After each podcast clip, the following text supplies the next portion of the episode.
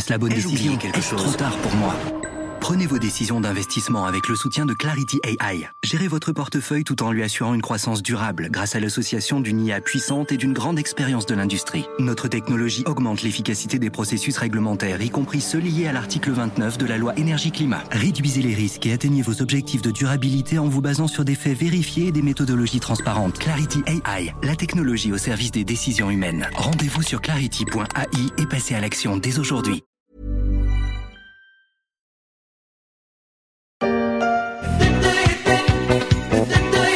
Le fitness à l'écran, ça ne date pas d'aujourd'hui. Ça vous dit quelque chose? C'était le générique de l'un des premiers programmes de fitness à la télévision française dans les années 1980. Gym Tonic avec Véronique et Davina. Mais après la curiosité un peu voyeuriste pour ce tourbillon de lycra fluo, où les gros plans sur les formes des sportifs comptaient apparemment autant que la remise en forme, on ne peut pas dire que ça ait tellement pris jusqu'à ce que... Alerte coronavirus. Pour vous protéger et protéger les autres, restez chez vous.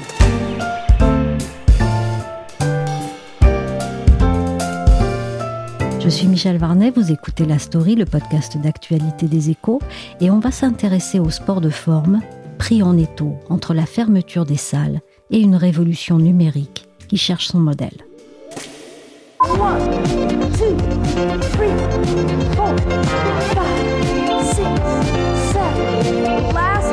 On l'a vu dans un épisode précédent de la story, le premier confinement en a converti beaucoup au running, comme un moyen de prendre l'air et de se défouler dans l'espace-temps autorisé.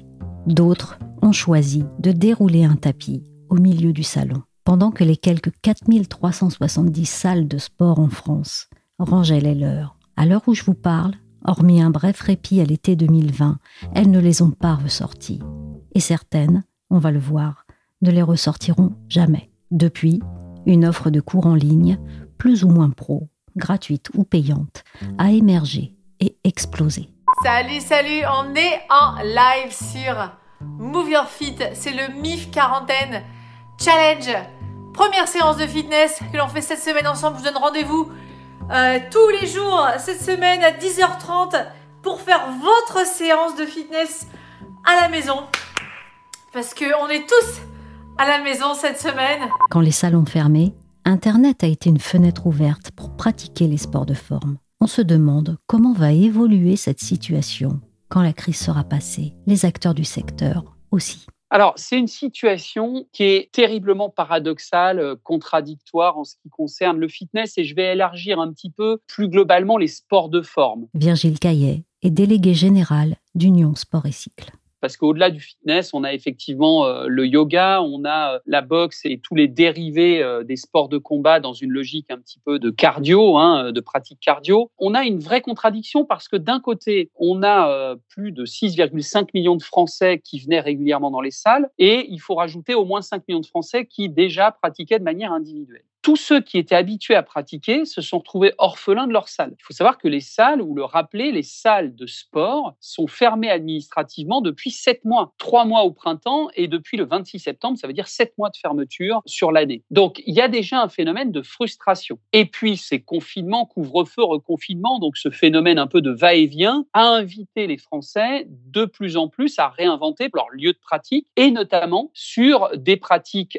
à domicile. Selon notre dernière étude Sport dans la ville, eh bien, la pratique à domicile entre 2019 et 2020 a augmenté de 13%. 13% de Français déclarent cette pratique à domicile. C'est une étude qui a été réalisée en octobre, donc avant le deuxième confinement, mais qui traduisait déjà ce phénomène très important d'une pratique à domicile. Et puis le troisième phénomène qui conjugue un peu tout ça, c'est le développement de ces euh, pratiques euh, connectées avec tout un tas d'applis, des applis gratuites, des applis de des applis institutionnelles, puisque même le ministère des Sports a développé sa propre application de pratique à domicile, mais aussi les applications des grandes enseignes de fitness qui ont très vite réagi à la fermeture des salles et qui ont proposé en complément ou en substitution euh, à leur offre de pratique en salle, eh bien, des offres de pratique via des applications dédiées. Donc tout ça a renforcé, a démultiplié la pratique à domicile. Donc vous le voyez, une situation très paradoxale, un volume ou un besoin de pratique toujours aussi important, voire encore plus important. Donc le fitness regorge de potentiels pratiquants, mais une pratique en salle complètement fermée et une pratique à domicile qui a complètement explosé. Et évidemment, ça a des conséquences sur la dimension industrielle, puisque tous les fabricants et fournisseurs de matériel et d'équipement, eh bien toutes ces marques qui travaillaient euh, de façon intime avec les salles de sport, eh bien ont plongé, et toutes les marques qui étaient plutôt sur des produits, on va dire de consommation, sur du, petit produit léger, des ballons, euh, des tapis de yoga, euh, des cordes à sauter, eh bien là, on est sur des accélérations de consommation qui sont complètement incroyables. C'est-à-dire, on a des chiffres sur les progressions de vente que ça a représenté? Oui, on a des chiffres pour un certain nombre de marques qui proposaient du matériel léger. On a connu des demandes qui sont montées jusqu'à plus 300%. Pour du matériel un petit peu plus lourd à domicile, on a eu des progressions de plus 100%, avec même euh, un certain nombre de ruptures sur des produits. Hein. Je pense notamment euh, au home trainer, hein, ce vélo connecté qui permettait d'avoir des séances euh, de cardio à domicile. Et puis à l'inverse, eh bien les salles de sport sont en train de perdre sur l'année 2020 entre 70 et 80% de leur chiffre d'affaires. Donc vous le voyez, une situation extrêmement contrastée, alors même que de plus en plus de Français deviennent adeptes euh, ou redeviennent adeptes du fitness et des sports de forme. Alors justement, ces salles de sport, dans quelle situation se trouvent-elles aujourd'hui? Alors, on, a euh, une situation catastrophique pour ces salles. Ce sont des gens euh, qui, euh, dont le modèle économique s'appuie sur des charges fixes importantes. Une salle de sport, c'est des grands volumes. Hein. On est au-delà de 1000 mètres carrés. Donc, cette emprise au sol induit inévitablement à des loyers relativement élevés. Beaucoup de matériel et du gros matériel. Donc, ça veut dire investissement, ça veut donc dire amortissement. Donc, un niveau de charge fixe extrêmement élevé. Et bien entendu, lorsqu'en face de ça, eh bien, vous n'avez plus de revenus, la situation en termes de trésorerie devient très très vite compliquée. Donc, euh, ça a tenu sur le premier confinement, euh, les salles ont repris, et puis malheureusement, euh, eh bien, ce deuxième confinement ou plutôt cette deuxième fermeture administrative à partir du 26 septembre commence à condamner des salles. On est déjà à plus de 400 salles de sport qui ont dû déposer le bilan, qui sont fermées, et malheureusement, la situation risque de s'accélérer et euh, toutes ces salles n'ont aucune perspective. On ne sait pas si elles vont rouvrir dans le courant du mois de mars, peut-être en avril. Donc, extrêmement difficile pour des dirigeants d'entreprise de piloter leur euh, établissement sans avoir cette perspective. Est-ce qu'il faut aller chercher des prêts? Est-ce qu'il faut fermer? Est-ce qu'il faut mettre tout le monde en activité partielle? Autant de questions que euh, ces dirigeants d'entreprise se posent quotidiennement. Est-ce qu'un basculement sur le sport en digital représente un risque pour eux? Alors cette crise a aussi conduit les enseignes de fitness et les acteurs du fitness à se réinventer, à réinventer leur offre de pratique, à aller vers des pratiques probablement figitales, c'est-à-dire une dimension physique, mais aussi des outils digitaux qui permettent de pratiquer et d'avoir les mêmes cours et le même suivi et le même contact avec les coachs, mais euh, pas forcément dans la salle. C'est clairement une évolution qui probablement va s'inscrire euh, dans la durée. Maintenant, il y a quand même un phénomène, pour le coup, euh, social qui est très clair, c'est que les Français ont besoin quand même de la sociabilité, de la convivialité que porte dans ces gènes la pratique sportive. Donc le fitness, oui, pour moi, mais dans un contexte collectif. Et c'est pour ça qu'un certain nombre d'enseignes proposent des cours collectifs où on a plusieurs personnes. Alors on peut le faire chez soi, devant son smartphone, devant sa télé, mais on sait qu'on est dans une ambiance collective. Et ça, c'est un point très important qui laisse à penser que les salles ne seront pas délaissées et qu'il y aura quand même un retour vers les salles de sport. C'est assez étrange, hein, mais c'est une pratique individuelle dans un cadre collectif, voire une pratique presque égoïste, mais dans un cadre collectif. Donc c'est assez particulier sur le plan euh, sociologique, mais euh, c'est vraiment un, besoin d'avoir cette ambiance autour de soi pour pouvoir euh, s'engager complètement dans la pratique. Est-ce que les salles de sport ont été beaucoup et rapides à mettre en place des cours en ligne, ou bien est-ce que ça a été quelque chose d'assez compliqué pour elles? Il y avait des initiatives déjà et un marché pour la pratique euh, digitale, que ce soit par des coachs, des influenceurs ou déjà des enseignes qui avaient euh, des offres de pratique un peu euh, complémentaires. Donc il y avait en fait deux marchés qui se regardaient et qui avaient peut-être un peu de mal à se parler. Évidemment, la crise a précipité les choses, a invité les enseignes de fitness à, se réinventer, et encore une fois de fitness et globalement de yoga aussi, de fitboxing. Donc tous ces gens-là ont très vite, très très vite réinventé euh, leur modalité de pratique, se sont inspirés probablement des influenceurs euh, et de ce que faisaient déjà les influenceurs et euh, ont su conserver, maintenir en vie leur communauté d'adeptes et d'adhérents. C'était aussi un enjeu économique majeur pour eux, pour ces enseignes, pour elles, parce que ça leur permettait de, de continuer à, proposer une offre payante à leurs adhérents et donc à, garder un tout petit peu de revenus euh, qui leur permettait de, maintenir un tout petit peu en vie artificiellement leurs enseignes. Donc euh, il y avait un enjeu de survie, il y avait un enjeu de préservation de la communauté et il y avait un enjeu de pouvoir euh, recréer, reconstituer cette clientèle lorsque les salles pourront rouvrir. Sachant que sur YouTube, il existe une offre amateur gratuite, qui représente une concurrence pour les salles, non? Bien entendu, il y a une concurrence qui existe aujourd'hui d'offres gratuites et c'est là tout l'enjeu pour les marques de sport de forme, de fitness, de savoir euh, enrichir, nourrir euh, leur plateforme de marque pour que leur offre, quand bien même elle soit payante, soit quand même intéressante et parle à leurs adeptes, à leur communauté. Ça passe par euh, des coachs, ça passe par des séances, par une diversité de pratiques importantes et puis des applications extrêmement fonctionnelles. Donc, c'est ce à quoi ils se sont euh, attachés euh, très très vite euh, à partir du, du, premier confinement et de la première fermeture administrative. Et dans le même temps, le fitness en ligne, finalement, offre la possibilité de convertir encore plus de personnes, je pense, et, et, et d'autres segments d'âge éventuellement. Exactement, donc c'est en cela que cette crise est à la fois un terrible défi, une terrible menace pour beaucoup, beaucoup de salles qui ne sauront pas se réinventer, mais aussi un formidable potentiel, une formidable opportunité pour toutes les enseignes qui auront su capter par par leur offre originale, par la continuité, par la qualité de leur offre, et eh bien, euh, qui auront su euh, séduire de, de nouveaux publics.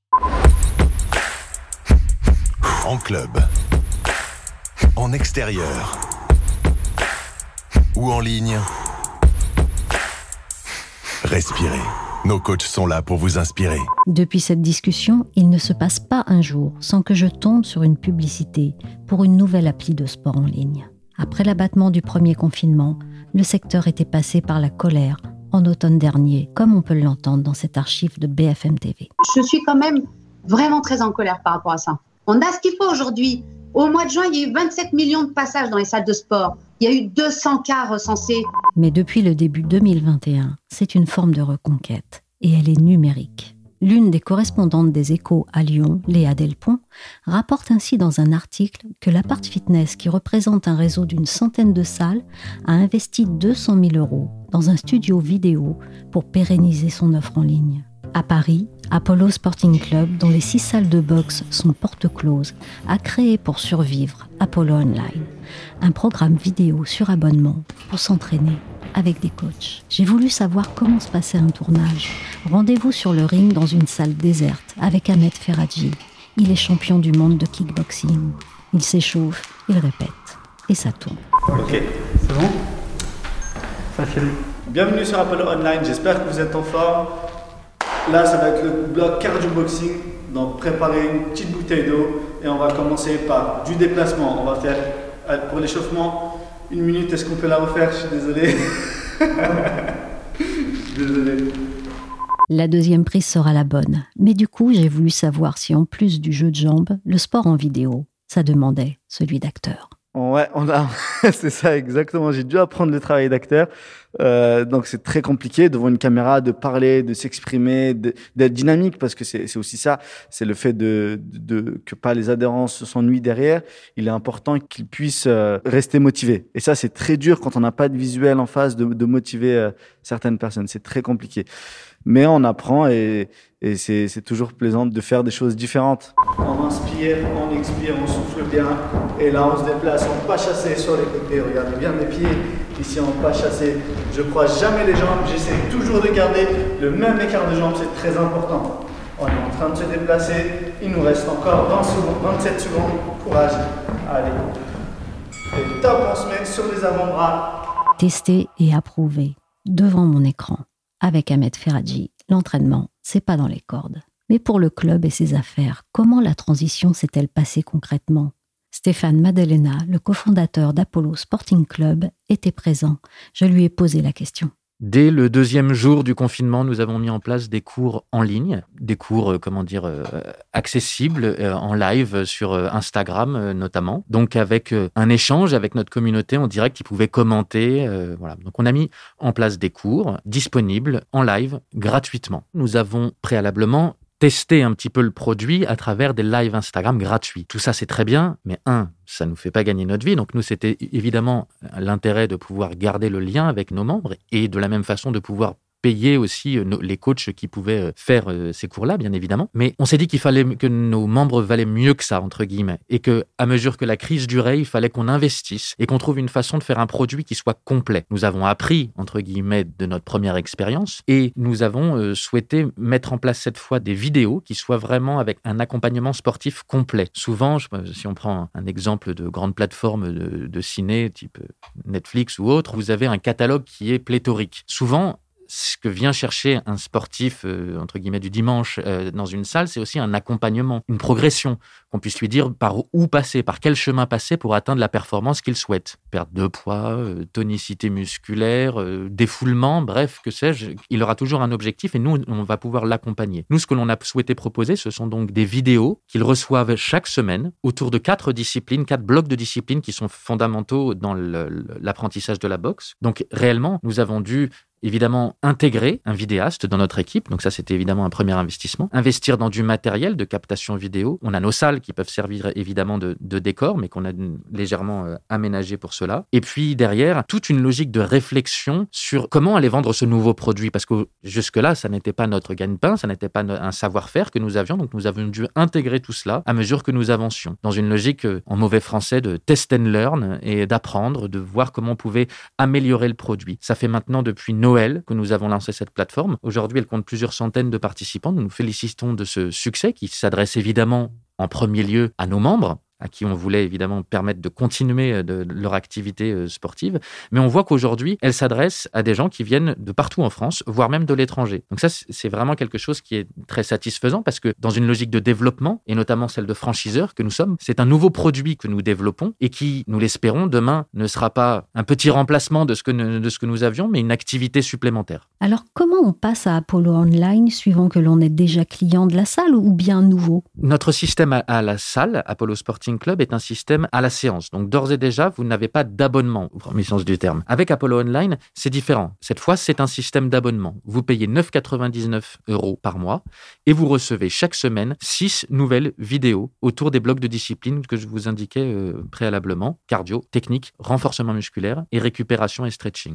Alors ça couvre pas toutes les charges, soyons très clairs. Aujourd'hui, en tout cas. Mais demain, cette activité, à mesure qu'on la construit, qu'on la mûrit, pourrait être une nouvelle business unit de notre activité et surtout a le grand avantage de, vous n'avez pas besoin d'avoir une salle près de chez vous. Nous, nous sommes en train de développer un réseau de salles de, boxe et fitness, mais aujourd'hui, évidemment, nous ne sommes pas partout. Donc là, cette solution, elle s'adresse au tout à chacun, en milieu rural, euh, loin d'une ville, loin d'une salle Apollo, en tout cas. Donc ça, c'est une première piste de réflexion. Une autre piste de réflexion est aussi l'international. Ça paraît un petit peu prématuré de réfléchir comme ça, mais nous sommes en discussion avec euh, d'autres euh, pays et, notamment des, chaînes de télévision qui pourraient être intéressés à traduire et à dédoubler, si vous voulez, notre service qui aujourd'hui est francophone. Apollo Online, qui est encore assez balbutiement, commence à, être une source de revenus complémentaire.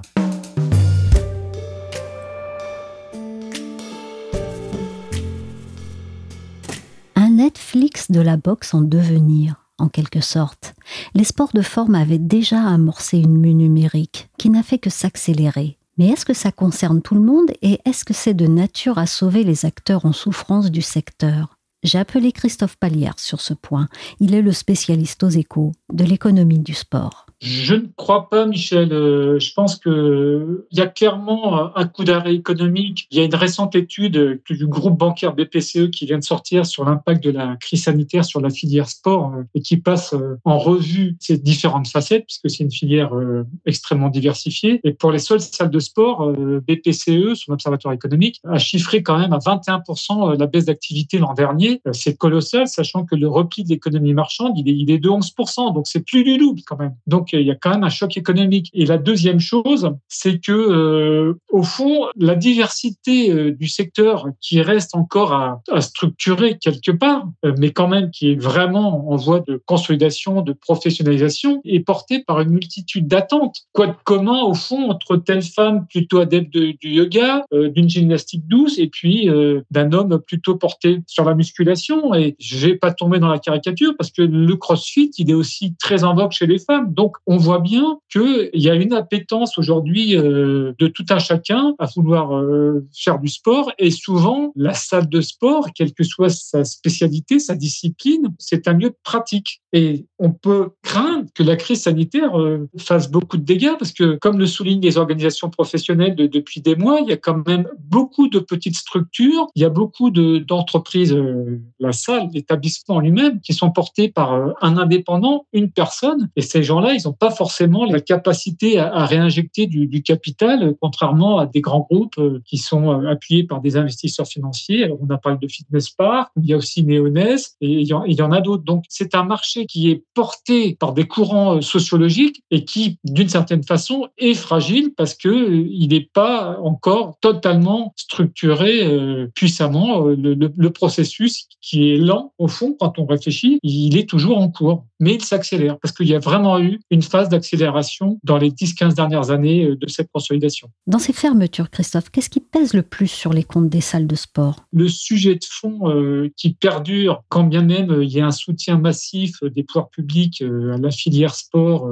comme pour la filière tourisme ou la filière événementielle, c'est celui des loyers. Parce que on est dans un univers de l'immobilier quelque part. Et l'immobilier, c'est la principale charge des acteurs en général, puisque Grosso modo, les loyers, c'est 40% des charges fixes. Alors, on peut couvrir euh, toute la problématique RH avec euh, les, chômages partiels, etc. Mais il y a un sujet loyer qui reste aujourd'hui encore euh, très prégnant. Alors, il est, visiblement, il est prévu qu'il y ait des nouvelles mesures en termes de prise en charge des charges fixes avec un relèvement des plafonds. Donc, il faudra voir comment tout ça se calme. Mais le sujet immobilier, le sujet loyer, aujourd'hui encore, il est très, très fort. Mais je vais rappeler une évidence. Le vrai sujet, quand même, au fond, la vraie difficulté, c'est que ces salles, elles sont quand même fermées depuis plus de six mois aujourd'hui. La moitié de l'année, voire même plus en 2020 pour certaines salles dans les grandes agglomérations. Là, on a quand même déjà deux mois de fermeture sur les deux premiers mois de l'année de 2021. Tout ça finit par peser lourdement, c'est clair. Et il y a un autre sujet sensible qu'on a évoqué en filigrane, c'est celui des coachs indépendants, parce que ces gens-là, ce sont des auto-entrepreneurs et ils sont dans une situation qui devient délicate au fil du temps, quand bien même ils essaient d'organiser des cours au fil de l'eau, euh, au fil des mois, c'est quand même pas une situation très simple pour eux. Alors, il y a eu un recours au, sport de forme euh, en ligne. Hein, euh, les choses se sont mises en place plus ou moins vite. ça a été plus ou moins agile suivant les, les structures. Est-ce que ça peut gagner en part de marché et s'installer durablement dans le paysage Le sujet du, sport en ligne qu'avait soulevé un, opérateur avec lequel j'ai changé très récemment, c'est celui du modèle économique. Parce qu'au fond, euh, bah, ça demande quand même un minimum d'organisation, ça demande un minimum d'investissement. C'est pas forcément, euh, comment dirais-je, quelque chose qui soit inné. la pratique de la caméra, elle n'est pas forcément naturelle, donc ça ne s'improvise pas. Et tout ça fait que bah, il faut quand même que ça soit un modèle rentable au fond. Donc euh, c'est à la fois extrêmement séduisant sur le papier, mais c'est pas forcément facile à mettre en œuvre. Après, on, peut très bien imaginer, parce que ça existe, que tel coach, au fond, euh, arrive à mixer euh, à la fois une pratique euh, extérieure et une pratique à distance. Venez dans la posture de l'enfant. Séparez bien vos genoux. Faites toucher vos gros orteils et asseyez vos hanches sur l'arrière. Posez les bras à l'avant et détendez votre front au sol. Vous y êtes. Cette digitalisation forcée du sport devrait tout de même laisser des traces. Selon un rapport d'avril 2020 de Deloitte et Europe Active sur le marché du fitness en Europe, elle pourrait porter l'émergence du sport 3.0, à savoir un véritable mode de vie qui dépasse les murs de la salle de sport pour accompagner le client connecté dans son quotidien. Déjà, les réseaux sociaux sont un vecteur largement investi par les communautés de sportifs et de coachs qui comptent pour certains des dizaines voire des centaines de milliers de fans. Merci à Virgile Caillet de l'Union Sport et Cycle et à Christophe Paliers des Échos pour l'éclairage sur le secteur, ainsi qu'à Stéphane Madelena et Ahmed Ferradji d'Apollo Online pour l'expérience d'un tournage en salle de boxe. La story s'est terminée pour aujourd'hui. Cette émission a été réalisée par Willy Gann. N'hésitez pas à vous abonner sur les plateformes de streaming et de téléchargement de podcasts comme Spotify ou Apple. Et pour suivre l'actualité à travers nos articles, analyses ou encore nos enquêtes, rendez-vous chaque jour sur leséchos.fr.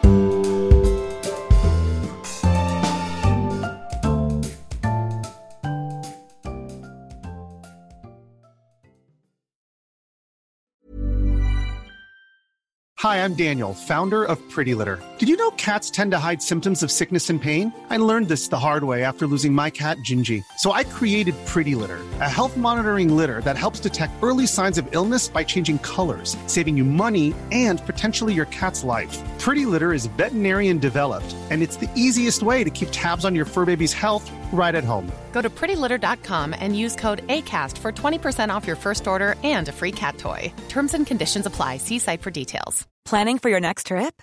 Elevate your travel style with Quince. Quince has all the jet setting essentials you'll want for your next getaway, like European linen, premium luggage options, buttery soft Italian leather bags, and so much more. And is all priced at 50 to 80% less than similar brands. Plus, Quince only works with factories that use safe and ethical manufacturing practices.